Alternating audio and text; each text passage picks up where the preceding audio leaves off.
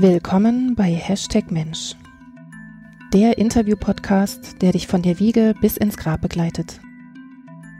Ein Mensch, ein Thema.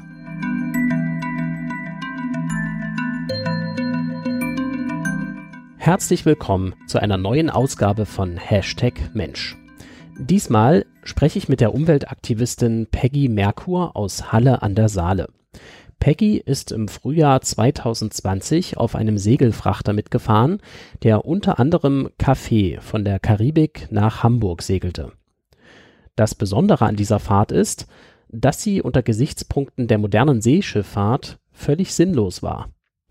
Ein Segelfrachter hat die winzige Ladekapazität einer Nussschale, vergleicht man ihn mit den Ladekapazitäten der üblichen riesigen Hochseefrachter.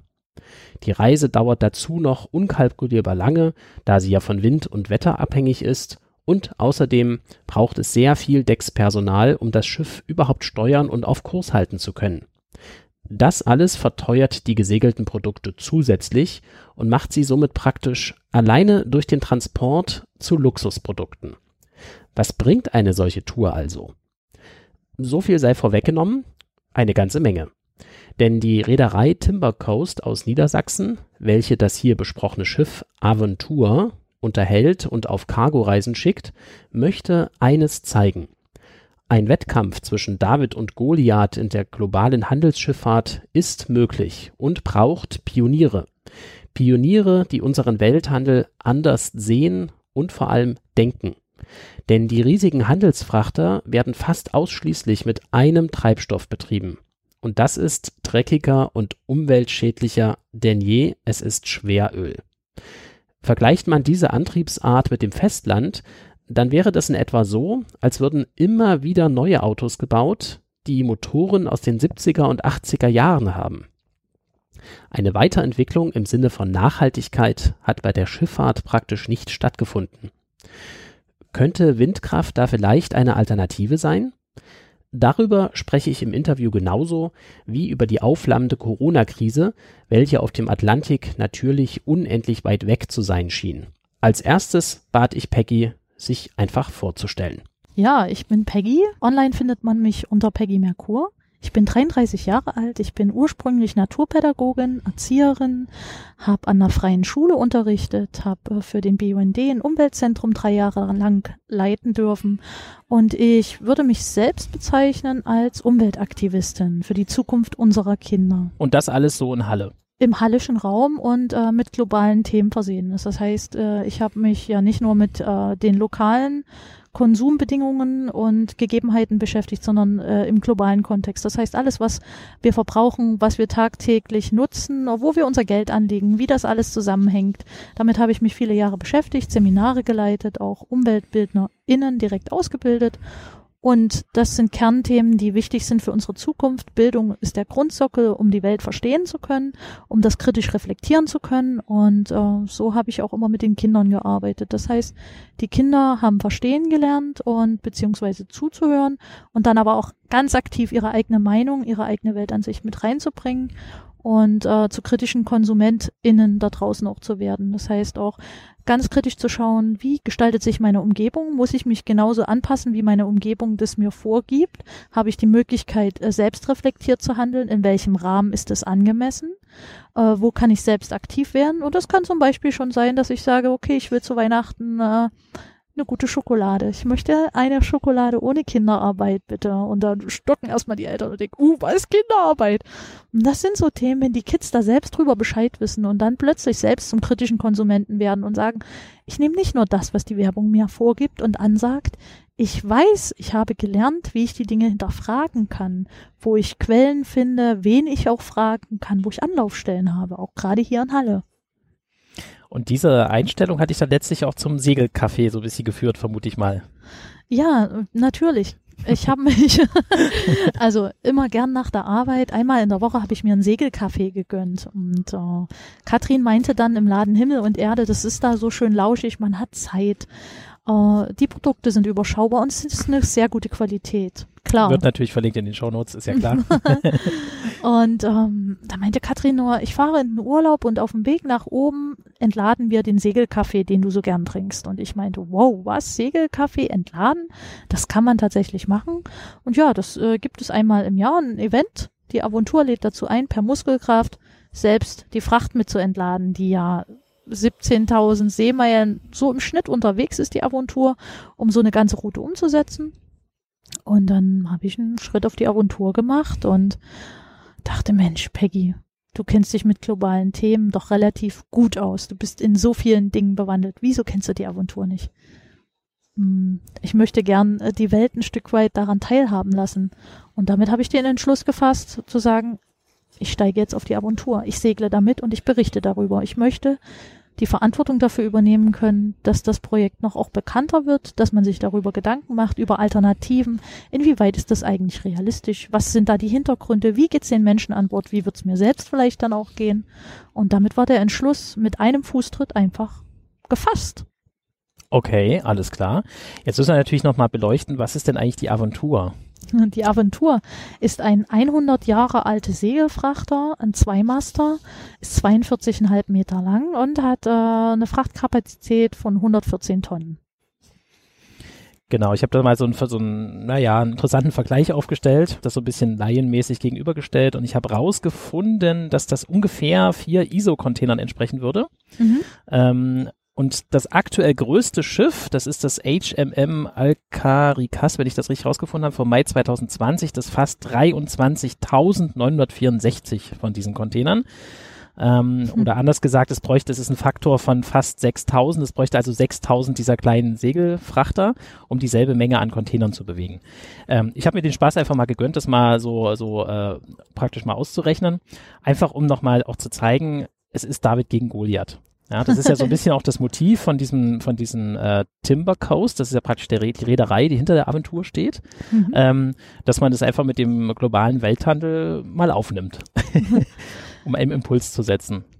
Ja, der Impuls ist ganz, ganz wichtig. Der Timber Coast, äh, dem, der Aventur, dem ganzen Projekt, da geht es nicht darum zu sagen, hey, wir machen jetzt alles nur noch mit reiner Segelkraft. Es geht darum, aufzuzeigen, dass es Alternativen gibt dass äh, globaler Handel ein immenser Akt ist an Energieaufwand. Welche Energie stecken wir da rein? Was tun wir, indem wir Containerschiffe losschicken? Wir zerstören unsere Umwelt damit. Das ist ein klarer Punkt. Jeder Klick bei Amazon löst irgendwo ein Containerschiff aus. Und darauf darf man aufmerksam äh, werden. Darauf muss man aufmerksam werden. Kaffee braucht man nicht tagtäglich zum Überleben. Der eine oder andere sagt, ich kann nicht ohne Kaffee. Ja, aber wo kommt der Kaffee her und wie, inwieweit bin ich bereit dafür Verantwortung zu übernehmen? Und das ist das zweitwichtigste Handelsgut weltweit, der Kaffee. Ja. Mhm. Und äh, wenn ich mir dann überlege, für einen Kapselkaffee bezahlen wir zehnmal mehr als für einen gesegelten Kaffee. Also wenn wir bereit sind, so einen Preis zu zahlen wie den Kapselkaffee, dann können wir uns auch einen Segelkaffee leisten. Es gibt ja nicht nur die Aventur, es gibt ja auch noch äh, andere Segelfrachter, die weltweit unterwegs sind, die das genauso betreiben. Man ist gerade dabei, eine Segelhandelsflotte aufzubauen, die viel größer auch ist, die mehr Kapazitäten fasst, die natürlich auch zukunftsfähig noch ausgebaut wird. Genauso die Aventur, die sind ja auch die ganze Zeit an der Entwicklung. Die gucken jetzt zum Beispiel dass da noch mehr Solarenergie möglich ist. Die Windenergie wird genutzt. Und so befindet sich auch die alte Segeltradition in steter Fortentwicklung. Wir dürfen bloß dieses Handwerk, dieses ursprüngliche Handwerk nicht verlieren und verlernen, indem wir nur noch fremdgesteuert in der Kabine, unabhängig von Wetter sitzen, verlieren wir den Bezug zur Natur. Mhm. Und wir vergessen, wie Natur funktioniert, aber wir gehören zur Natur. Wir haben gerade die Klimakrise, die uns ganz, ganz aktuell betrifft. Und es wird stärkere, extremere Wetterbedingungen geben. Wir haben jetzt eine ganz, ganz andere Wetterkonstellation auch auf dem Ozean. Es ist schwieriger vorauszusagen, was da jetzt eigentlich auf uns zukommt. Und indem wir den Bezug verlieren, wird es nicht besser für die Zukunft.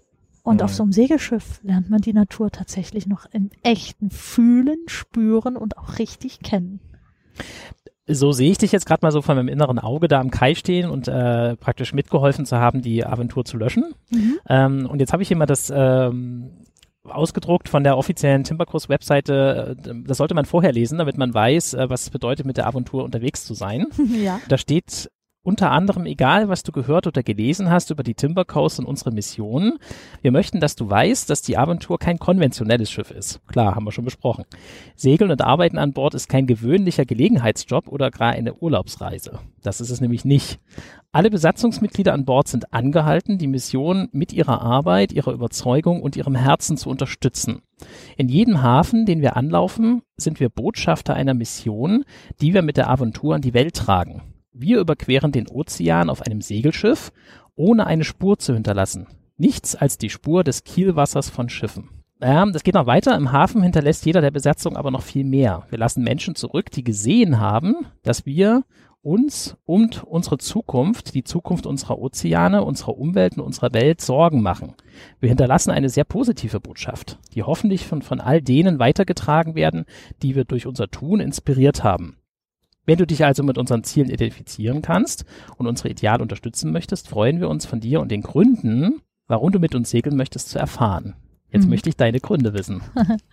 Der Grund an sich ist ein ganz einfacher. Unsere Erde stirbt gerade wir haben Möglichkeiten zu handeln und wir dürfen die nutzen. Wann, wenn nicht jetzt? Wir wissen, dass es, dass wir Raubbau betrieben haben. Wir wissen, dass wir unheimlich schlechte Bedingungen auf dieser Erde haben. Und mein Grund, mein innerer Antrieb ist es, ähm, zukunftsfähig zu denken, zukunftsfähig zu handeln. Das nützt mir nichts, im Hans Hamsterrad feststecken zu bleiben. Einfach äh, ganz stupide auf Arbeit zu gehen, zu konsumieren. Arbeiten, konsumieren.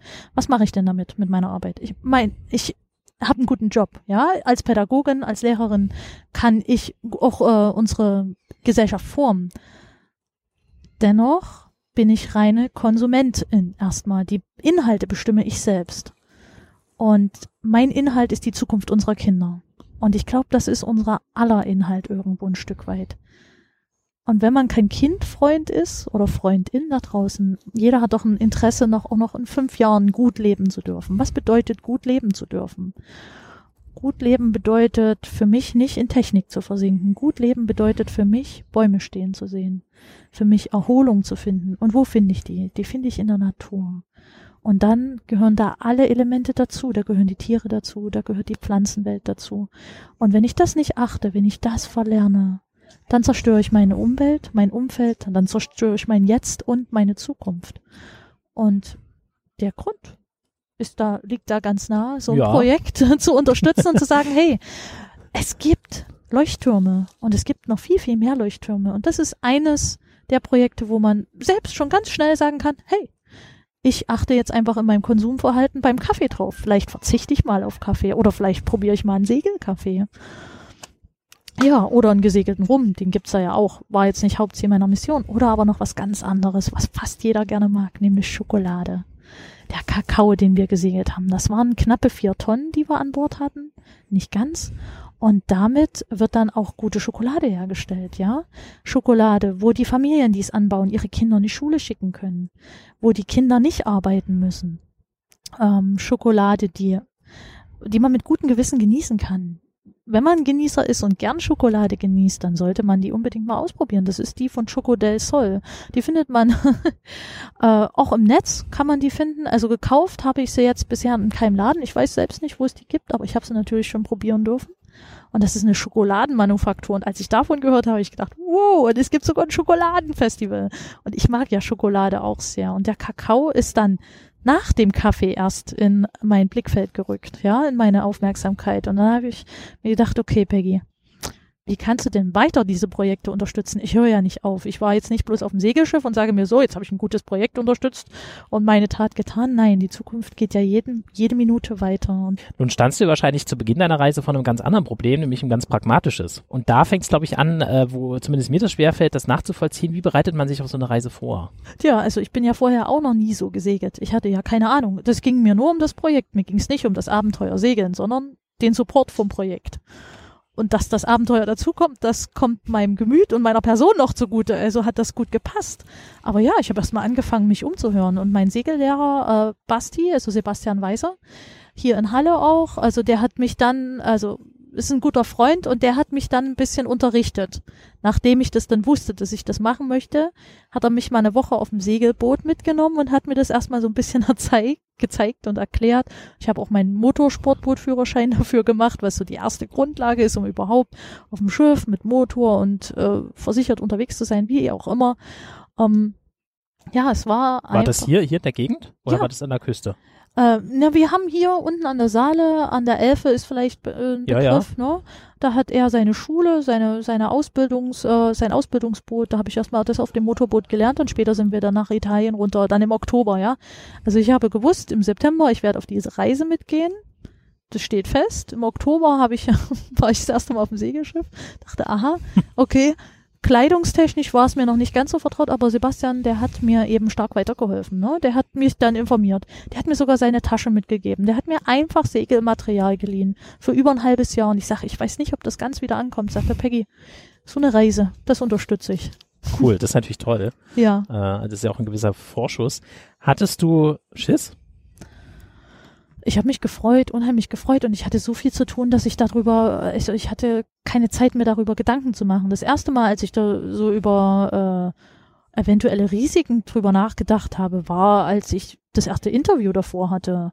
Da wurde ich gefragt, na, was passiert denn, wenn der Helikopter dann 60 Kilometer nur weit kommt und ihr dann ohne Hilfe unterwegs seid? Und ich dachte mir so, okay, hm, darüber, das wusste ich erstens noch nicht und äh, schließlich gibt's die Reise ja auch schon äh, über mehrere Jahre. Und die sind ja auch alle heil wiedergekommen, ja. Also wenn das nicht erfolgsversprechend gewesen wäre, gäbe es das Projekt ja nicht mehr. Also kann das eine Sache sein, die funktioniert und ist das eine Sache, die funktioniert? Also ich habe kurz drüber nachgedacht und dachte, naja, es kommt, wie es kommt. Ich meine, es ist auch gefährlich, aus dem Bett zu steigen. Man kann sich auch aus Knick dabei brechen. Also das heißt, das Leben ist, ist ein ständiges Risiko, wenn man das so betrachten möchte, ja. Aber so sehe ich das Leben ja nicht. Dann nochmal zur Konfiguration vor Ort. Also die Aventur selber ist ja besetzt mit, ich glaube, sechs oder sieben, ich sag mal, hauptamtlichen Seemännern, See SeemännerInnen, wie sagt man das, weiß ich jetzt gar nicht. also Seeleuten. ähm, und dann kommen ja praktisch äh, freiwillige Volunteers mit dazu. Mhm. Kannst du dazu nochmal was sagen, wie das so funktioniert? Also äh, man geht auf die Homepage von der Timber Coast, guckt bei direkt Crew und dann kann man Crewmitglied werden. Das heißt, man wird Trainee und es ist Freizeit. Es ist erstmal prinzipiell ist es Freizeit, in der man eine Ausbildung nutzen kann. Ja, also wie man das dann selbst gestaltet, ist jedem selbst überlassen. Man arbeitet acht Stunden, also in zweimal vier Stunden pro Tag in Schichten mit und ähm, ja, man bewirbt sich da. Ich habe auch ein Bewerbungsschreiben hingesendet und äh, ich habe gehofft, dass es was wird. Ich habe tatsächlich erst im Dezember erstmal eine Rückmeldung bekommen, dass es gehen kann. und dann war ich im Januar schon oben, habe erstmal Urlaub genommen gehabt äh, seitens des Amtes, was sie mir jetzt im Nachhinein gestrichen haben, den Urlaub. Wo ich jetzt, äh, puh, ich, ich sage das einfach so ehrlich heraus, ich darf jetzt über 1000 Euro zurückzahlen, die ich nicht habe. Und das ist das, was ich dann auch im Minus bin. Ja, einen beantragten Urlaub beim Amt, der mir dann gestrichen worden ist. Ich weiß nicht, wie das zusammenhängt. Mhm, okay. Muss ich da nochmal schauen, aber das ist eine andere Sache. Ja, also wenn ihr Bock habt da draußen, macht es einfach. Guckt auf die Seite von der Timber Coast. Es ist ein Kapitän dabei, der immer erfahren ist.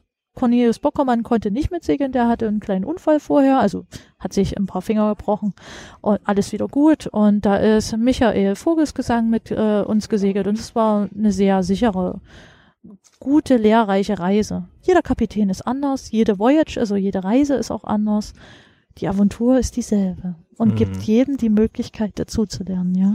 Genau, du sprichst jetzt von Voyage, wo hinten immer eine Zahl dran steht. Also ja. das sind praktisch die, die, die Touren. Mhm. Ja, das heißt, es ist keine, keine direkte Linie, die da jetzt gesegelt wird, sondern es ist, ist, ist immer Teil eines Projektes im Prinzip. Genau. Ne? Und auch innerhalb des Projektes erschließt sich ja auch, was überhaupt geladen wird und was dann entsprechend auch gelöscht wird. Ja, also es steht schon vorher natürlich fest, dass wir Kaffee, Kakao und die Stationen vom Rum äh, das, das steht schon fest, diese okay. Handelshäfen. Wenn zwischendurch noch was dazukommt, kann sich die Route tatsächlich zwischendurch ändern. Das mhm. könnte passieren. So wie es bei Corona jetzt war, dass einiges weggefallen ist. Ja. Oder man wetterbedingt dann die Route äh, ein bisschen anders segelt. Ja, weil man reagiert ja auf die Natur und nicht bloß auf einen Fahrplan. Das ist ja kein Schienennetzverkehr oder so. Sondern man reagiert auf den Wind und dahin lässt man sich dann auch tra tragen, beziehungsweise richtet die Segel so aus, dass man da hinkommt, wo man hin möchte. Ob das nun äh, 100 Seemeilen weiter nördlich ist oder man eine längere Strecke in Kauf nimmt, weil man weiß, dass sich da Stürme, dass sich da Hurricanes bilden können, geht man dann die ru sichere Route ein. Das ist ganz klar, ja. Das heißt, man hat einen anderen Zeitplan. Da muss man mal ein, zwei Wochen im Leben flexibel sein können. Und das ist nicht für jeden denkbar, denke ich mal, ne? Jetzt klingelt mein Wecker jeden Morgen um 5.55 Uhr. Mhm. Und dann beginnt so mein, mein normaler Alltag. Wie sah euer Alltag aus? Unser Alltag sah so aus, also zum ersten Dienst den hatte ich am längsten. Die, also ich war ja immer mal in unterschiedlichen Schichten. Ich habe mir das gewünscht, alle Schichtsysteme mal mitmachen zu dürfen, um zu sehen, wie das mit dem Rhythmus ist, wie sich das verhält. Und die ersten Monate bin ich 3.30 Uhr, kam jemand früh morgens an meine Koje. Peggy, it's time for watch change, hieß es da. Okay, dann zog ich meine Gardine zurück von meiner Koje. Dann wurde mir gesagt, okay, Wetter was ziehe ich also an? Ja, regnet's, stürmt's draußen, das kriegt man zwar unten mit, ist die Ansage, dass man ein Harness trägt, das heißt, dass man sich einklippen kann, auch beziehungsweise Sicherheitsweste trägt. Ist es schönes Wetter? Ziehe ich mich ganz leicht an, je nachdem, was für Schuhe ziehe ich an. Ziehe ich meine Sicherheitssandalen an oder ziehe ich meine Segelstiefel an? Je nachdem. Und das wird einem gesagt, die Temperatur wird einem gesagt, wie viel Meilen. Und dann gibt's eine Wachübergabe. Also dann zieht man sich erstmal bei jedem Wellengang an, ja. Also man muss da schon ein bisschen geübt sein. Das kriegt man aber hin, das kriegt jeder hin. Ich meine, wir hatten auch Menschen schon vor unserer Reise, die über 60 waren dabei. Auch auf unserer Reise war eine Frau, die über 60 ist. Ähm, also es kann jeder prinzipiell leisten, ja. Und äh, es ist halt nur die Frage, wie man sich strukturiert und organisiert. Sehr minimalistisch.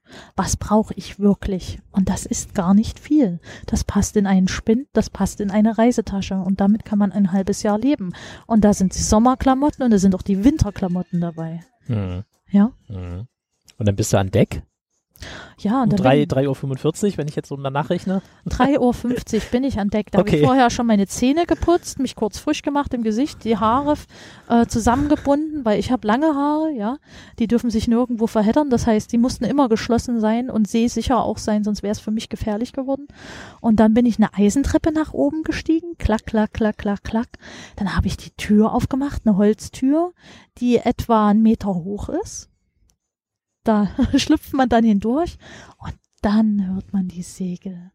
Und den Wind spürt man auf der Haut und das ist traumhaft, diese Kulisse. Wow. Und ich habe jeden Morgen gedacht, ich segle, was hab ich für ein Glück. Und dann bin ich vor zu meinem Dienst und war schon voller Lebensenergie, auch glücklich beseelt und dann, egal wie das Wetter war. Also manchmal ist es mir auch entgegen geströmt, der Regen, direkt wie Eisnadeln ins Gesicht. Aber ich war immer froh. Das ist echtes Leben, was man da spürt. Und die Natur, das ist rein, das ist wahrhaft. Man kann sich davor nicht mehr verstecken. Man geht nicht irgendwo rein. Nein, man steht draußen, man zerrt an den Sägen. Man zieht als Team gemeinsam an einer Strüppe und man ist am Steuer und übernimmt die Verantwortung für den Kurs und weiß ganz genau, okay, jetzt heute Nacht kann ich mich nach den Sternen ausrichten, weil das lernt man dabei ja auch. Oder heute Nacht muss ich mich ganz besonders stark konzentrieren, genau auf den Kompass schauen zu können, weil der Wind ist so stark, der Regen ist so stark, ich muss das einfach gut hinbekommen. Ich will das nicht, ich muss, sondern ich will. Ich möchte den Kurs halten und ich lerne ja dann auch, weshalb die Seeleute ja die Mütze nicht über die Ohren haben, ja. Äh, das wusste ich ja vorher auch nicht. Ich dachte immer, na Mensch, das wird schon einen Grund haben. Den Wind von beiden Seiten an den Ohren von hinten spüren zu können, um zu wissen, wann der dreht, wann es gefährlich wird, wann es kritisch wird, wann ich selbst ganz schnell vielleicht auch schon den Kurs, das, das lernt man dann ja Stück für Stück, wenn der Kapitän oder der, der erste Offizier einem dann auch die Verantwortung übergibt und sagt, achte bitte drauf, wir haben achterlicherseits Wind. Wenn das äh, jetzt ähm, ein, zwei Punkte noch näher kommt, dann müssen wir sofort den Kurs anpassen. Und dann bin ich am Steuer gefragt. Ich muss das spüren. Das heißt, freie Ohren und immer den Wind zu jeder Sekunde fühlen. Okay. Aber nochmal zurück zu der Zeit, da war es noch dunkel, oder? Ja. also so grob seid ihr ja am Äquator lang so, ganz mhm. grob. Ähm, ja. Da wird es ja gegen 6 Uhr, geht die Sonne auf. Ja, ähm, herrlich. Das heißt, um 3 Uhr, sag mal, jetzt sind wir schon um 4 oder so, aber wie auch immer, dann ist ja dunkel. Also ja. wie habt ihr euch dann da orientiert? Naja, der Mond hat geschienen, die Sterne waren da. In der Galley äh, gab's Licht.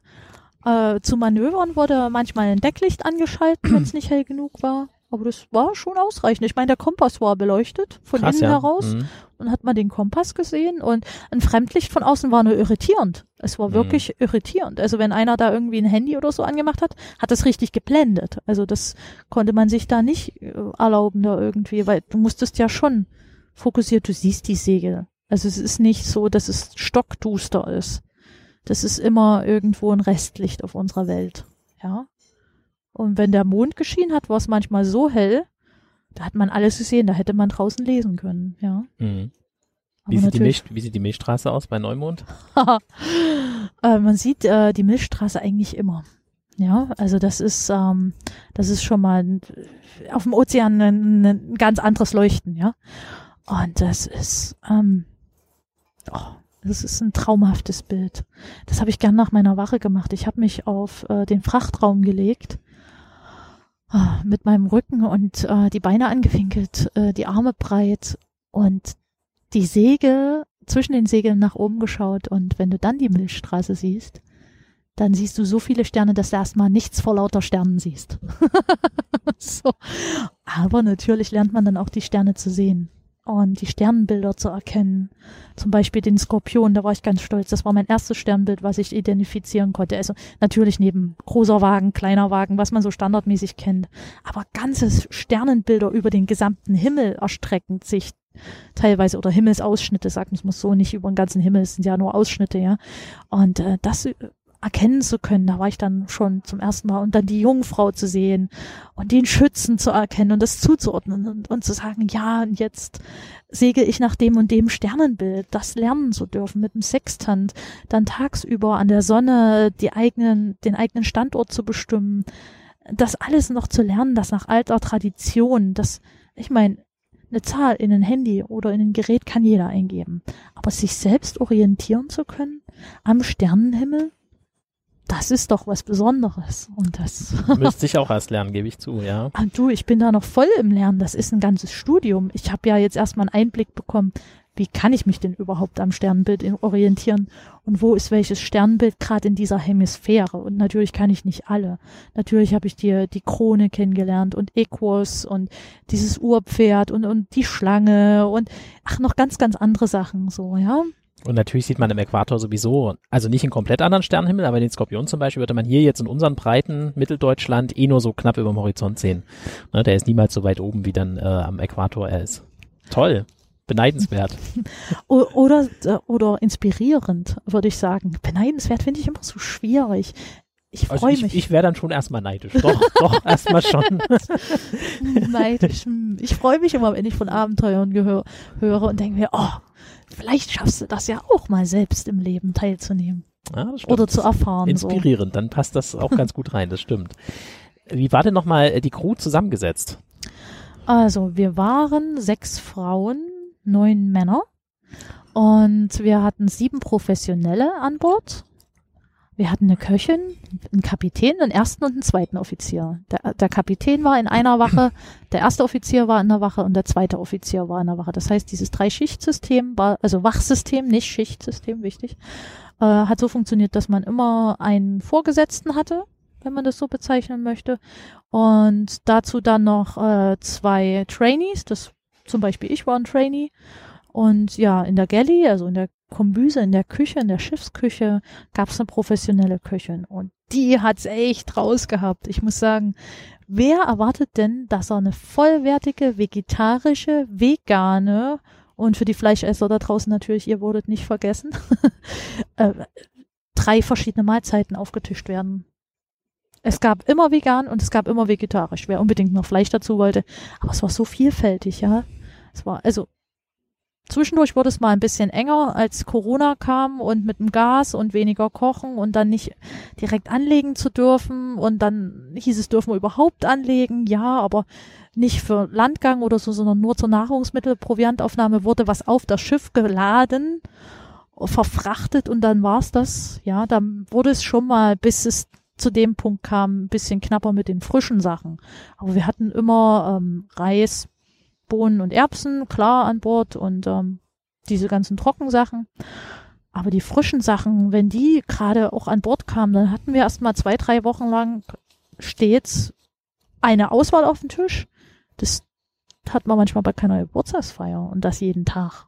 Aber es geht ja auch darum, seine Crew gesund zu erhalten, ja, vollwertig zu ernähren. Und ich muss sagen, das haben sie echt top, tipptopp drauf gehabt. Also was Julia da gezaubert hat, wow, Wahnsinn. Also das habe ich so sonst nicht überall, ja. Also selbst wenn ich für mich koche, würde ich nicht so viel Auswahl mir selbst hinstellen. Naja, ist ja vielleicht doch ein bisschen, bisschen Urlaub dabei. also wenn ich das, ja, beim Essen auf jeden Fall. Also wir hatten, wie gesagt, zwischendurch auch Momente, wo es enger wurde, wo wir dann kalkuliert haben. Aber da war dann das Timber Coast Büro auch ganz straff hinterher und da konnten wir uns dann auch sicher mhm. sein, dass es immer seinen Gang geht. Also mhm. klar, wir sind ein Cargoschiff, wir arbeiten. Und dass man dann nach fünf Wochen nun mal keinen frischen Salat mehr auf dem Tisch hat, wenn man die ganze Zeit auf See ist, ist auch klar, ne? Natürlich, das stimmt. ja. Jetzt hattest du schon gesagt, also es gibt so einen Job wie eben äh, das Ruder übernehmen, den Kurs halten. Was gab es noch so für Jobs, so für, für Aufgaben? Also jetzt, also es gab ja die professionellen Deckhände, die gibt es noch, die auch immer mit dabei sind. Die heißt, die, die sorgen dafür, dass das Schiff in Stand gehalten wird, dass die Seile gespleist werden, dass wir das auch lernen. Ja, wir haben das ja auch alles gelernt.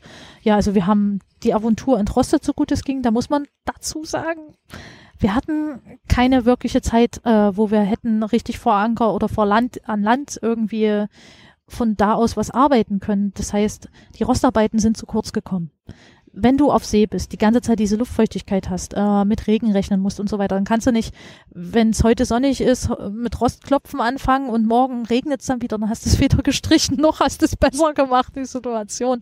Weil du musst ja ein bisschen drum herum, so dass du das dann auch ne, pflegen kannst. Ja, sowas haben wir zum Beispiel gemacht. Oder Seile gespleist, äh, die Reparatur von Segeln, das haben wir auch gemacht. Das heißt, also Großreparaturen konnten wir jetzt nicht vornehmen. Den zwei Meter langen Riss, den wir vor, kurz vor Mexiko hatten, äh, den mussten wir dann auch in professionelle Hände geben. Aber sonst so kleinere Löcher, die ein paar Zentimeter groß waren, die haben wir dann per Hand geflickt auch. Also im gespannten Zustand? Oder? Nee, das, die Segel wurden dann runtergenommen ja. und dann saßen wir an Deck und haben da richtig genäht. Ah ja, ja okay. Ja, oder wir haben die Segel einfach äh, die Manöver umsetzen dürfen. Das heißt, die Segel auch neu ausjustiert, mal nachgespannt. Das konnte man einfach in Rücksprache mit einem Offizier oder mit einer Deckhand sagen, hey, hier, das müssen wir nachjustieren, wie sieht's aus? Dann wird das natürlich besprochen in der Wache. Ja, da könnt ihr vorgehen, wenn ihr wir haben das ja gelernt, ja. Und dann sind wir zurück, haben das abgeglichen. Ja, wie verhält sich's jetzt am Steuer? Ist es besser? Wie sieht's mit der Geschwindigkeit aus? Haben wir Fahrt aufgenommen? War es optimal jetzt oder sollen wir doch nochmal nachspannen? Soll man Segel runternehmen, weil es kommt gerade eine Regenfront, es kommt gerade stürmischer Wind auf uns zu wie reagieren wir, wie justieren wir uns, okay, müssen wir jetzt vielleicht doch schon die nächste Wache eher wecken, weil wir doch ein anderes Manöver nochmal einplanen müssen, weil die Winde eben sich entsprechend verhalten, ja, oder der Wellengang, der ja damit einhergeht, auch nochmal ein ganz anderer ist, ja. Und ein sicheres Segeln geht da immer vor, das heißt, man reagiert nicht bloß, oh, jetzt ist es stürmisch, jetzt müssen wir mal was runterholen, sondern wir sehen ja die Wolken, wir sehen das Wetter und wir rea reagieren darauf, ja. Wir wissen, okay, in zehn Minuten wird's straff oder in einer halben Stunde. Jetzt richten wir die Segel entsprechend aus. Und da gab's immer ordentlich zu tun. Ja. Der Treibstoff von Containerschiffen natürlich ist natürlich äh, dieses richtig schwere Altöl, Dreckzeug, Schweröl, Schweröl, ja, ja Schweröl, mhm. genau, Dreckzeug ohne Gleichen. Ähm, es gibt da auch ein sehr gutes äh, Statement in einem Film, den ich mir sehr empfehlen kann, die eine Dokumentation über, die Tim über das Timber Coast Projekt. Und da spricht nämlich der Cornelius Bockemann davon, dass es eigentlich unglaublich ist, dass Segelschiffe ähm, ja, auch, also dass die nicht weiterentwickelt werden, ja, wohingegen jetzt eigentlich die, die, äh, ja, die Containerschiffe, wie sie jetzt aktuell auf dem Weltmeer überall unterwegs sind, äh, keine nennenswerten Upgrades haben oder keine wirklichen innovativen Weiterentwicklungen in der Art, wie sie angetrieben werden. Ne? Mhm. Wobei an Land ja schon zig Innovationen haben. Er wirft, glaube ich, auch irgendwie die Zahlenraum von so ungefähr 30, 40 Jahren zurück oder so. Mhm. Ne? So, wir würden, so als würden wir hier auf dem Festland noch wie vor 30, 40 Jahren unsere Energie herstellen und so weiter, was sich ja alles geändert hat. Und das ist eigentlich unglaublich ist, dass sich das nicht verändert.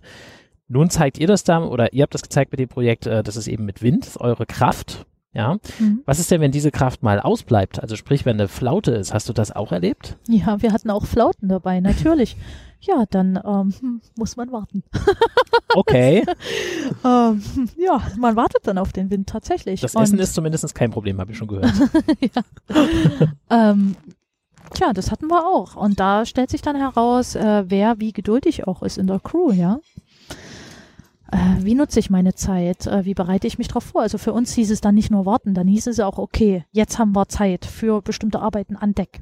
Ja, äh, Reinigungsarbeiten, die man unter bestimmten Wetterbedingungen äh, so nicht hat ausführen können, äh, weil der Seegang zum Beispiel ein bisschen schwerer war. Da konnte man gründlicher sein oder halt Segelreparatur oder Seile äh, gemeinsam spleißen, ja, also oder ähm, was haben wir noch in der Zeit gemacht? Wir haben einfach gelernt, ja wir waren stets am Lernen. Ich meine, es waren 57 Seile, die einschätzen zu können, bedienen zu können. Trau es ist ja auch ein ständiger Verschleiß durch die Wettereinwirkungen, ja.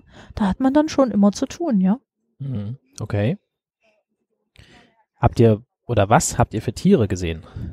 Ah, Tiere. Ha.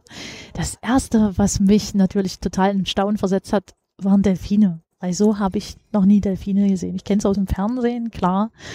Aber das war ein Erlebnis. Und wir hatten die als Städtenbegleiter immer wieder große Gruppen Delfine, manchmal mehr als 20, die um uns drumherum gespielt haben, manchmal über eine Stunde lang und uns begleitet haben. Das war wahnsinnig schön, fantastisch. Wir haben Mondfische gesehen. Das sind tatsächlich runde Fische und die haben so eine kleine spitze Flosse, die dann nach oben schaut. Wir haben ganz viele schöne Vögel gesehen. Wir hatten Schwalben, die bei uns manchmal in die Galley reingeflogen sind. Einmal saß sogar eine Schwalbe beim Kapitän auf der Schulter. Oder wir haben Spatzen gehabt. Äh, wir haben Paradiesvögel gesehen. Wir haben Wale gesehen. Uh, vom Orca über Kleinwale, über Pottwale. Also wir haben schon ein richtiges Glück auch gehabt. Und wenn man sich dann vorstellt, dass man vor Neufundland nachts im Nebel, leicht treibend bei hoher Luftfeuchtigkeit. Es ist still, es ist nichts um einen drum herum, man hört nur ein Stück weit das Wasser rauschen. Und plötzlich leuchtet es unter dir, unter dem Schiff. Und du siehst Silhouetten von Walen, du siehst die Flossen, du siehst die Augen der Wale. Das ist das fluoreszierende Plankton, was sozusagen sich tagsüber mit Lichtenergie auflädt und dann nachts leuchtet, wenn es in Bewegung kommt. Und damit haben wir über eine Stunde lang eine Walfamilie unter uns durchtauchen gehabt. Und wenn du so eine Erlebnisse hast, da wirst du das nicht mehr vergessen. Und dann sind das Geschichten, die einem im Herzen hängen bleiben. Und dann ist man froh, dass man den Umweg gesegelt hat. Also mir war es sowieso ähm, recht, wie wir gesegelt sind, weil bei uns ging es ja darum, dass wir unter Fahrt waren und das auf sicherer Seite. Manche waren halt ein bisschen ungeduldiger und haben gesagt, jetzt müssen wir doch den Umweg, jetzt dauert das noch mal drei, vier Tage länger. Ja, aber dafür hatten wir diese Erlebnisse, die hätten wir so nie gehabt. Ja, und Zeit bedeutet nicht immer, dass alles getypt ist, weil dann bleibt nämlich für das Unerwartete kein Zeitraum mehr. Und die eigentlichen Abenteuer finden genau dann statt, wenn sie unerwartet sind und ungeplant. Wir haben noch gar nicht über die Route gesprochen. Ah. Das sollten wir vielleicht nochmal tun. Ich habe hier einen Ausdruck vorliegen, den, du meintest gerade, den hast du auch gemacht. Ähm, mhm. Ich weiß gar nicht mehr genau, wo ich den her habe. Ich glaube, aus deinem Blogpost oder so ja. war der, glaube ich, genau. Und da ist jetzt also aufgezeichnet, ihr seid von, oder erzähl du das mal, wo seid ihr lang? Also wir sind von Elsfleth bei Hamburg aus gestartet. Und dann sind wir eigentlich erstmal die Biskaya lang. Das ist sozusagen bei Spanien da unten. Dann sind wir auf die Kanaren. Und auf den Kanaren hatten wir unseren ersten richtigen Zwischenstopp und hatten auch Landgang, ja. Und das wussten wir ja noch nicht, dass Corona kommt. ja, und das haben wir genossen. Es war natürlich ein bisschen derbe laut, weil es war der zweitgrößte Karneval zu dem Zeitpunkt, der gerade stattgefunden hat. Ja, damit war es nicht ganz so ruhig, aber ähm, ja, wir waren dann nach 38 Tagen auf See zum ersten Mal auf Land und äh, als Crew hatten nur einen Austausch, einen Wechsel. Also das heißt, ein Chipmate ist gegangen, also ein Mensch wie ich aus, und wir hatten einen Wechsel vom ersten Offizier und dann sind wir am 28.02. waren wir bis 29.02. mussten wir da nochmal zurück, weil noch was Unvorhergesehenes dazwischen kam. Sind ich, wir eigentlich. Ich klinge mal ganz kurz ein. Mhm. Ich wollte nur kurz sagen, ihr seid gestartet ähm, am 17. Januar mhm. 2020. Ich habe mal kurz bei der Tagesschau nachgeguckt, da war natürlich, man hört das jetzt auch im Hintergrund. Das ganze Corona-Thema werden wir gleich auch besprechen. Ja, mhm. das liefert man die ganze Zeit im Hintergrund. Deswegen habe ich mal geguckt, wo, wie war das mit Corona am, äh, am 17. Januar 2020? Und da war es so, dass die Tagesschau vermeldet hat, Behörden in China melden zweiten Toten durch Lungenkrankheit. Das war praktisch da der Stand. Okay, Entschuldigung. Mhm. Nee, perfekt. Ja, schön, diese Hintergrundinfo zu haben. ähm, ja, dann sind wir runter auf die Kanaren. Dann äh, war es äh, das Ziel, zu den kleinen Antillen direkt äh, weiter zu segeln. Das heißt, ähm, nach Barbados sollte es erstmal gehen, Marie Galland. Das waren unsere Ziele, die wurden gestrichen. Und äh, aufgrund von Corona, aufgrund der Situation, die wir so hatten, ja, das äh, wurden die Häfen gesperrt, das wurde alles dicht gemacht, aber wir waren gerade mal einen Tag unterwegs von den Kanaren aus und äh, in meiner Wache habe ich ein Holzboot gesehen auf dem Atlantik. Und 16 Menschen waren da drin, 16 Geflüchtete. Menschen, die zehn Tage lang unterwegs waren und zwei Tage lang nichts zu essen und zu trinken mehr hatten. Menschen, die völlig durchnässt waren und in denselben Wetterbedingungen wie wir unterwegs waren. Und ich habe mir schon zwischendurch gedacht, puh, jetzt schon wieder Regen, na das wird wieder eine nasse Überfahrt oder so. Aber ich kannte es ja bis dahin schon. Und dann habe ich ja die Geflüchteten gesehen und dachte mir, wow, okay, die. Die waren wo, wo war das jetzt nochmal? Das war bei den Kanaren. Genau. Das war direkt okay. äh, nach Teneriffa, als wir gestartet sind, waren wir einen Tag unterwegs und dann haben wir äh, Seenotrettung betrieben unter Quarantänebedingungen, haben auch ein Notrufsignal abgesetzt, uns wurde dann geholfen, die Seenotrettung ist dann auch der Hälfte der Strecke entgegengekommen. Wir sind zur Desinfektion nochmal nach Gran Canaria für eine Nacht und dann sind wir am nächsten Tag wieder los. Also jetzt nochmal kurz, um das geografisch zu verorten. Wir sind absolut nicht im Mittelmeer. Ja, nur nochmal, mhm. ähm, dass wir das nochmal haben. Wir sind hier vor Mauretanien. Ja. ja. Ähm, wieso sind da Flüchtlinge? Geflüchtete, naja. Geflüchtlinge, Geflüchtete, ja. Geflüchtete, also Boat People sagt man auch dazu. Ja. Mhm. Die sind aufs Blaue los, weil die nicht, die fliehen. Die wissen nicht, wo es hingeht. Die haben auch zu uns gesagt, also die konnten Französisch, äh, ich konnte kein Französisch, daher weiß ich es nur aus Übersetzung, äh, dass sie nie gedacht hätten, dass der Ozean so groß ist. Also die sind aus einer Notsituation heraus geflohen und sie wussten nicht, wo es hingeht und man muss sich überlegen, du weißt nicht, wo es hingeht, du steckst in ein Boot, wo du nicht weißt, wie lange du unterwegs bist, bist allem ausgesetzt. Das kann man sich ja mindestens vorstellen, ja. Und du gehst dieses Wagnis ein. Da muss man sich vorstellen, aus welchen Bedingungen diese Menschen kommen. Es waren nicht nur Männer, es waren auch Frauen dabei. Und die waren am Ende, körperlich am Ende. Und die waren froh, dass wir sie gerettet haben, ja. Na gut, sie wären gestorben. Ja, ja. Das kann man ganz klar so sagen. Ja, und die, die gehen dieses Risiko ein, ja. Und diese Augen wird man nie vergessen, wenn man die einmal gesehen hat. Vielleicht sollte man an der Stelle doch nochmal eine Lanze brechen für alle, die sich für sowas einsetzen ja, die eine unglaubliche Energie aufbringen, auch gegen ein absolut beschissenes System, was wir hier haben, der Abschottung Schwierig, ja. in Europa. Nee, es ist tatsächlich, es ist meine persönliche Meinung, mhm. ähm, aber das kann nicht sein. Ja, und du warst ja nun tatsächlich in so einer Situation, wo du das auch erlebt hast. Für uns ist das ja hier sehr weit weg. Mhm. Ähm, aber also so wie es aktuell läuft, kann es einfach nicht sein. Man nee. kann es nicht weitergehen. Das ist keine Zukunft. Das ist absolut inhuman. Ich war ja lange Zeit so naiv zu glauben, dass es tatsächlich eine europäische Lösung geben wird. Mhm. Ähm, das sieht ja aktuell nicht so aus. Aber dann muss halt einer mal Vorreiter sein. Und warum sollten wir das nicht sein? Also ganz ehrlich. Wir wissen nicht, was kommt. Wir haben jetzt ein ganz, also wir haben mit äh, wir werden mit einer Klimakrise zu tun haben, wo wir Richtung Süden irgendwann fliehen müssen. Und dann dreht sich der ganze Spieß nämlich um. Aber soweit denken wir jetzt erstmal nicht. Da sprechen wir nochmal in fünf Jahren drüber, okay? Da machen wir nochmal eine Spezialfolge draus. Also, genau. Wenn wir dann noch so hier sitzen können. Das so viel zu diesem kleinen Exkurs. Also wir waren jetzt bei den Azoren zurückgekommen und dann mhm. ging es weiter. Ja, und zwar ging es dann weiter äh, nach Mittelamerika. Das war unser Ziel. Äh, die kleinen Antillen. Nachdem wir das letzte Internetsignal hatten, war unsere letzte Nachricht von Land, ihr werdet die Welt so nicht wieder vorfinden, wie ihr sie verlassen habt. Corona. Und puh, okay. Das war genau wir Mitte sind, März. Ja, wir sind äh, jetzt auf dem Weg äh, nach Mittelamerika und wir wissen nicht, was uns erwartet. Wir wussten nicht, dass uns geschlossene Häfen erwarten. Wir wussten nicht, dass uns Isolation erwartet. Das konnten wir so nicht vorhersagen. Wir wussten nur, dass es ein Shutdown in die Richtung gehen wird, aber was das bedeutet, erstmal waren wir sicher. Wir waren gesund, uns ging's gut und im Notfall haben wir einen Kapitän, der seit 40 Jahren auf das, mit der Seefahrt betraut ist. Das heißt, der weiß wohl im Notfall eine einsame Insel. Bis das Ganze vorbei ist oder so. Keine Ahnung, mit so einem Gedanken bin ich gestartet und dachte, okay, das wird schon gut gehen. Erstmal Atlantiküberquerung. Ich habe mit ganz anderen Dingen zu tun. Jetzt nicht mit Corona, sondern ich bin hier vor Ort auf der Aventur die Segel rauschen. Ich möchte gut anpacken können. Wir haben auch Geburtstage auf, an Bord gehabt. Das war dann irgendwie erstmal alles wichtiger. Ich, das Einzige, worüber man sich Gedanken gemacht hat, wofür aber nicht so viel Raum blieb, weil man wirklich so beschäftigt war auf dem Schiff, war, was passiert mit deiner Familie? Du kannst jetzt nur abwarten. Es nützt dir nichts, Gedanken darüber zu machen. Was ist mit deinen Liebsten an Land? Ja? Was passiert mit den Kindern? Was passiert mit den Menschen? Aber das war eine Frage, die, die, die war noch gar nicht klärbar, absehbar. Also wären das nur Spekulation gewesen und auf Spekulation braucht man keine Zukunft aufbauen. Also haben wir dann tatsächlich erst das nächste Mal direkt an den kleinen Antillen die Nachricht erfahren, erhalten, okay, wir haben jetzt Probleme, erstmal überhaupt in den Zielhafen zu kommen, wir dürfen da nicht hin. Sechs Rumfässer hätten da auf uns gewartet. War kein Rankommen, es hieß nur Notproviant aufnehmen und dann müsst ihr weiter. Ihr dürft nicht mal ankommen. Okay.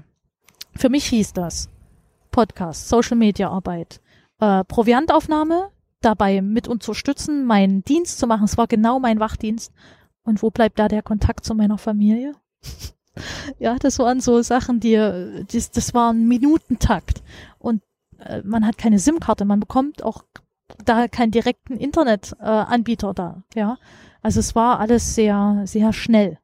Das war richtig, also das war gepusht und das das war von den Behörden her absolut aus meiner Sicht nicht rechtfertigbar. Also je nachdem, also man kann des Menschen eigentlich selbst das Ankern verwehren, das habe ich nicht verstanden.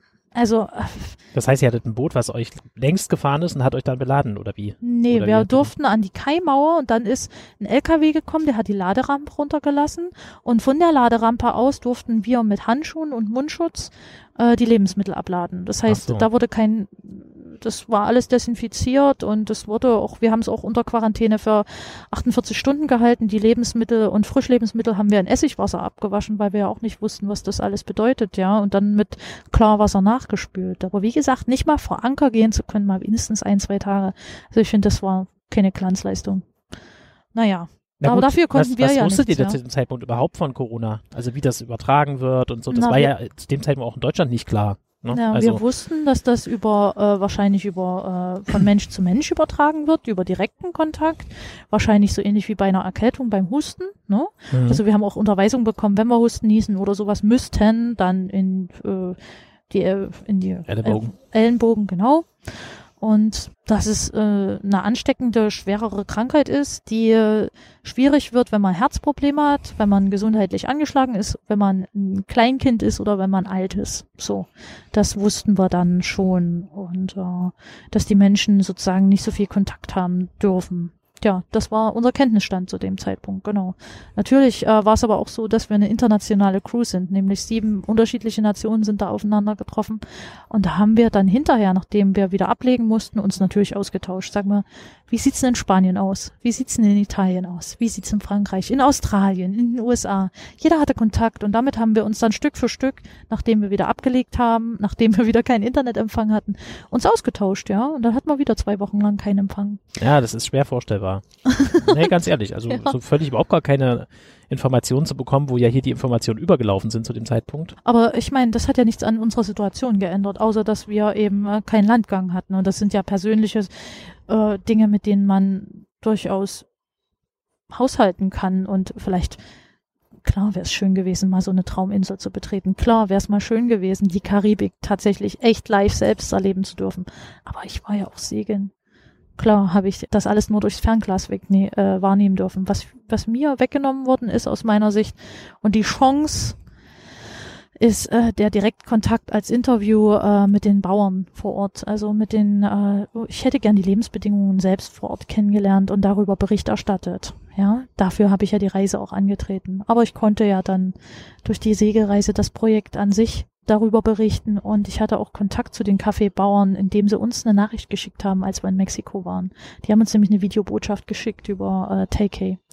Und das war eine sehr erbauliche Nachricht. Die haben gesagt, haltet durch, macht weiter, wir sind stolz auf euch und wir äh, verfolgen die ganze Zeit die Route und wir sind froh, dass das alles noch klappt und dass ihr das aufrechterhaltet, auch als Crew. Und trotz, also ich meine, elf Personen hätten von Bord gehen sollen, ausgetauscht werden sollen während der gesamten Reise, ja. Im Endeffekt sind wir alle wieder zurückgekommen. Ach so, weil die Familie. geplant hatten, dann von dort Mhm. äh, Urlaub zu machen oder wie auch immer. Also, Ja, manche haben gesagt, die wollen gerne auch CO2-neutral reisen, Ja, wollen statt fliegen. fliegen, Mhm. genau. Ein Crew-Austausch hätte auch stattfinden sollen, ja. ah Das ja. hat dann nicht stattgefunden. Auch Cornelius Bockermann wäre gern als Kapitän zu uns gestoßen und wäre gern den, äh, die, an, den anderen Teil der Route mit uns gesegelt. Das ging dann alles nicht, ja. Mhm. Das ist schon, schon sehr krass. Gab es ernste Momente des Zweifelns? Oder ja, wir hatten ja vorhin schon über Angst gesprochen. Nun bist du ja schon in der Karibik gewesen. Wie viele tausend Kilometer sind das übrigens, by the way? Bis zur Karibik. Hm. Das wären, also wir waren insgesamt 17.000 Seemeilen, das wird so die Halbzeit schon gewesen sein, ne? Dann waren wir, sind wir so bestimmt so um die 8.000, 9.000 Seemeilen unterwegs gewesen, ja. 8.000 Okay. Seemeilen so in Das etwa. Ist ja schon eine Hausnummer, da kannst du nicht mal eben umdrehen. Ähm, also inwieweit, ja, hattest du dann, also gab es Momente des Zweifelns oder so? Wo du dich vielleicht doch lieber gerne nach Hause gesehnt hättest? Also gerade bei so einer Krise jetzt, ähm, könnte ich mir sowas vorstellen. Naja, also welche Option hätte ich gehabt? Ähm, ich hätte in einer Stadtwohnung sein dürfen. Mein Garten, natürlich hätte ich noch in meinen Garten gehen können. Das habe ich hinterher erst erfahren. Ich war unheimlich froh, auf diesem Segelschiff zu sein. Ich meine, was hätte es für einen besseren Zeitpunkt geben können, als zu Corona-Zeiten über die Weltmeere zu reisen, oder? Also für mich war es optimal, auf dem Schiff da zu sein zu dieser Zeit. Ja, froh gewesen. Dich hätte da nichts zurückgetrieben sozusagen. Nee, ich wusste meiner Familie, äh, ab einem gewissen Zeitpunkt wusste ich meiner Familie geht's gut. In Deutschland lief es einigermaßen geregelt, sagen wir das mal so. Medizinische Versorgung gab's für die Menschen an Land. Es, es, es gibt einen Lösungsweg, das ist erstmal beruhigend. Man kann mit dieser Situation umgehen. Es ist so, dass wir jetzt hier draußen sitzen können an der Saale. Also ist das schon mal alles gut gelaufen und ich war in einer Zeit unterwegs, in der kaum keiner unterwegs sein konnte, ja. Klar waren es 42,5 Meter, ja. 42,5 Meter für zehn Tage lang dieselben Menschen für ein halbes Jahr. Natürlich, aber man hat sich ja kennengelernt, man hat internationalen Austausch gehabt. Für mich war das in Ordnung. Für andere kann ich mir das durchaus schwer vorstellen. 108 Tage ohne Landgang, ohne 108 Tage ohne die Füße mal im Sand vergraben zu dürfen, Erde zu spüren. Das ist für andere vielleicht undenkbar. Aber die Situation ist dann so, wie sie ist. Und was mache ich mit meinem Leben? Nehme ich es an und gestalte das Beste draus und erkenne die schönen Dinge? Und wow, ist das schön, auf dem Segelschiff unterwegs zu sein? Ah, ja, ja, alles richtig gemacht, würde ich sagen. Haben das, haben das im Wesentlichen alle so gesehen? Oder gab es da durchaus Unterschiede in eurer, in eurer Crew? Ja, es gab Unzufriedenheiten mit der Geschwindigkeit vom Segeln her. Oh, manche wären gern schneller unterwegs gewesen. Mm, Dann gab's, ähm, naja, es gab Sorge. Es gab eher die Sorge. Viele waren dankbar. Also das, was ich weiß, ja. Ich weiß ja nicht von jedem ganz genau, wie er im Innern getickt hat. Aber die meisten, das, was ich erfahren habe, die waren dankbar, dass sie an Bord sein, bleiben durften auch. Dass sie jetzt nicht in Mexiko von an Land gehen mussten, ohne Gewissheit, ob sie überhaupt richtig nach Hause kommen, ja. Das ist ja dort äh, so eine Art Pulverfass gewesen zu dem Zeitpunkt auch. Also Ausreisebedingungen unklar, äh, Flugbedingungen unklar, Rückholaktionen waren dann schon fast beendet. Die liefen schon aus zu dem Zeitpunkt, als wir da angelegt sind. Also das wäre, glaube ich, für keinen schön gewesen, hätte er da von Bord gemusst. Wir waren in, in einem Industriehafen. Wir durften da selbst ja nicht mal irgendwie von, so richtig von Bord. Wie wäre das denn dann vonstatten gegangen, wenn man dann äh, mit einem Flieger hätte irgendwo hingemusst? Welche Zwischenstationen? Hätte es überhaupt eine Anbindung gegeben? Welche Quarantänebedingungen? Hätte man sich vielleicht nicht in ein unnötiges Risiko auch begeben, weil man war ja unter Quarantäne auf dem Schiff. Das heißt, wir waren ja gesund. Das Ansteckungsrisiko wäre ja dann auch gestiegen. Also alle, die, die ich gesprochen habe, waren dankbar, dass sie an Bord bleiben durften auch, ja. Das gab aber nie eine Frage daran. Also unser Kapitän meinte nur, ihr dürft, wenn ihr wollt, unter diesen Bedingungen an Bord bleiben. Da, da gibt's keine Frage. Da fühlt euch sicher, da fühlt euch zu Hause aufgehoben. Das ist ganz klar. Mhm. Und na gut, es war ja auch euer Zuhause, ne? Das fühlte sich ja sicher so an. Mhm. Genau. Die Koje, nehme ich an, hattest du für dich alleine auch dann. Ja, ja, die Koje, also wenn ihr euch äh, vorstellt, zwei Meter Länge, circa, naja, was war das 90 Zentimeter breit, die Matratze, ja, ich glaube. Und das ist äh, einen halben Arm lang, ist deine Koje hoch. Also hinsetzen ging nicht. Ah, okay. Nur liegen. Oh. Ja, es gibt noch, es gab noch größere Kojen. Äh, Ich bin dann in eine später umgezogen, weil ich meine Arbeit, äh, ich habe die kniend auf dem Boden verbracht. Das war kein richtiger Zustand so. Wir hatten zwar einen Tisch, aber da habe ich lieber meinen Laptop in die Koje reingepackt, weil ich wusste, da schlittert der nicht irgendwo hin und her. Und dann bin ich dann, als äh, in Teneriffa dieser Crewwechsel war, nach zwei Monaten eine, also zwei Kojen über mir und da konnte ich mich hinsetzen. Also nicht ganz, aber ein bisschen hinsetzen, so geduckt. Hm. Und die zwei Kojen unter mir waren aber wirklich, äh, da, da bist du halt seitlich reingeschlüpft, hast geschlafen und dann bist du wieder rausgeschlüpft. Ich meine, was machst du denn? Wer bleibt denn den ganzen Tag bitte schön im Bett? Hm. Hm. Selbst auch zu Hause. Also das machst Ja, ja. du vielleicht mal für ein faules Wochenende oder so. Aber ähm, das ist ein Schlafbereich und sonst bist du die ganze Zeit eigentlich an Deck. Wie haben denn eigentlich Außenstehende auf euch reagiert? Also klar, du hast jetzt ja schon gesagt, ihr habt relativ wenig Kontakt gehabt, aber war das denn wirklich die ganze Reise so, dass ihr kaum Kontakt zu, äh, ja, zu, zu, zu Leuten an Land hattet? Naja, also die Hafenmitarbeiter, die Naja, an uns zum Beispiel. vorbeigelaufen sind, die haben fröhlich gewunken und wir haben zurückgewunken. Aber mehr war es tatsächlich nicht. Na, wir haben manchmal was rübergerufen oder Mhm. manchmal ist einer stehen geblieben und hat sich aus der Ferne mit uns unterhalten. Hm. Ja, Aber es war in dem Sinne kein Austausch. Also, naja, also das, nö.